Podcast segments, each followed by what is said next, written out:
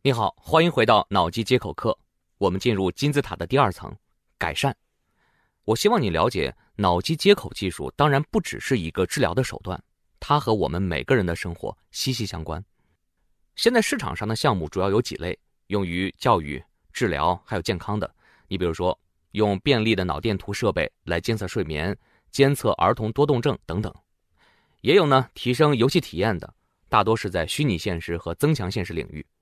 那么，改善精神状态是什么意思呢？就是带上脑机设备，你可以更容易集中注意力，甚至拥有心流体验等等。像三藩市啊，就有一个叫做 Smart Cap 的公司，就把脑电图做成了一个棒球帽。这个产品可以用来缓解卡车司机的疲劳驾驶，减少因为专注度不集中带来的交通危险。那什么是心流体验呢？我可以先讲一个小故事。有一位《新科学家》杂志的女记者叫莎莉·艾迪，她有一次非常精彩的脑机接口体验。体验的地点在美国国防高级研究计划局附属的一个项目基地，她进行了两次完全一样的狙击体验，表现判若两人。这种脑机设备是美军专门用来训练狙击手的。那多说一句，我们说过安全性的重要性，所以出于安全的考量，改善用的脑机接口啊，基本上都是非侵入式的。沙利用的也是一样的，是一个头盔一样的脑电图设备。那这两次体验到底有什么不一样呢？第一次啊，沙利直接走进了实验的房间，然后看到四面墙壁上全是屏幕，他要做的呢就是拿着手里的枪射击屏幕上的歹徒。刚开始啊，他没觉得有多困难，毕竟歹徒出现的很少，他可以轻松的完成任务。但是随着爆炸声响起，十多个歹徒同时向他冲过来，他一下子就慌了。加上他前一天晚上出去采访没有休息，让他情绪更加崩溃。他完全来不及击杀虚拟的歹徒。完全同样的实验，第二次走进实验房间，莎莉戴上了一个头盔一样的脑机接口设备，他的太阳穴和手臂上都被贴上了电极。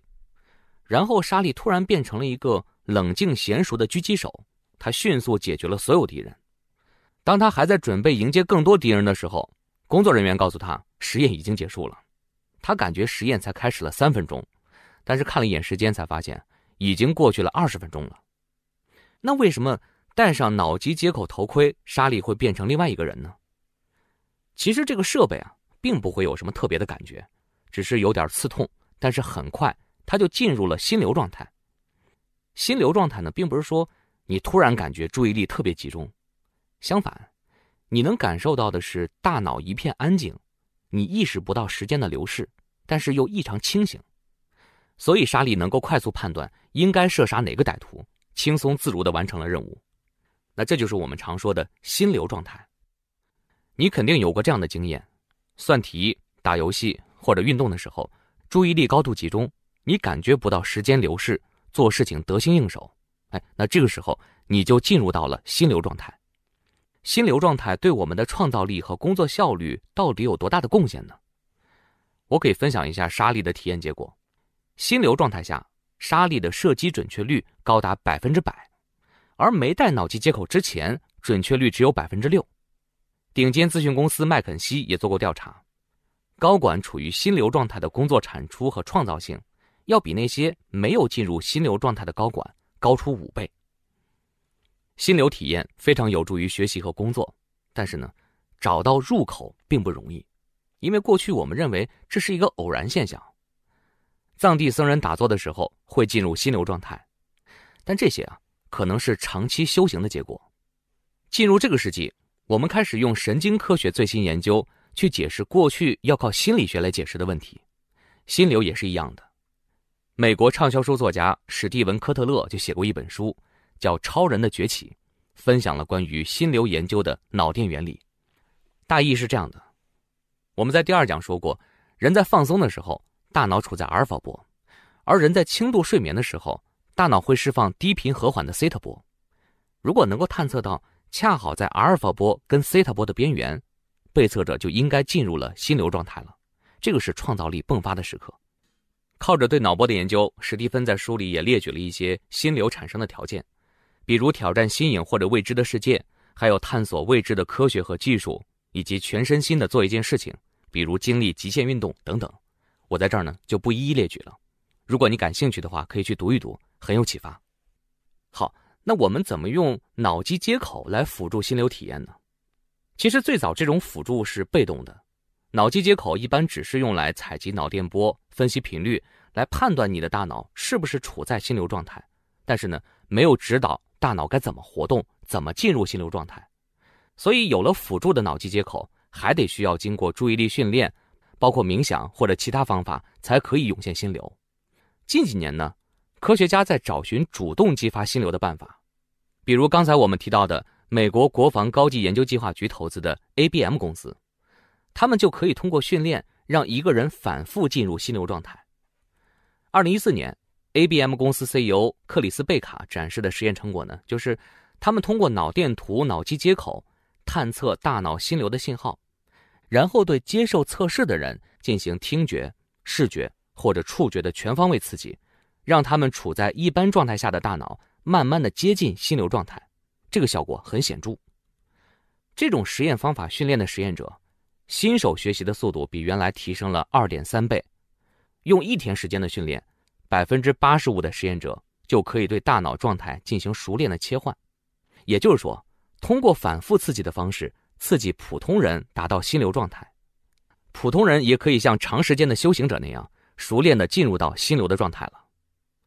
但是从我刚才说的沙粒的效果来看，那显然他进入的更快啊，因为他戴上帽子就立马变了一个人。那这个是如何做到的呢？因为沙粒采用的是另外一种主动刺激的方法，叫做经颅电刺激。类似的技术呢，还有经颅磁刺激。这两种刺激手段都可以用来提高专注度。经颅电刺激呢，是释放微弱的电压，可以激活数百万神经元放电，把你在普通状态的大脑瞬间激活成一个心流状态下的大脑。这个呢，也是训练美国海豹突击队的方法，他们会用来加强军队训练的效率，提高狙击手的射击精准度。脑机接口会刺激海豹突击队员，在他们的脑子里制造特定的脑电波，让他们可以反复进入心流状态。通过这种训练，海豹突击队员学习一门外语的时间将会从六个月缩短到六个星期。不过，海豹突击队的脑机接口现在还是军方机密，我们一般人很难体验到。我比较熟悉的是一个可以被直译为“心流基因工程”的项目，他们也推出了类似方式训练普通人。谷歌的创始人布林和佩奇就曾经接受过他们的训练，据说呢已经有两万人体验过。因为极限运动很容易让人进入到心流状态，所以这套设备主要模拟极限运动的感觉。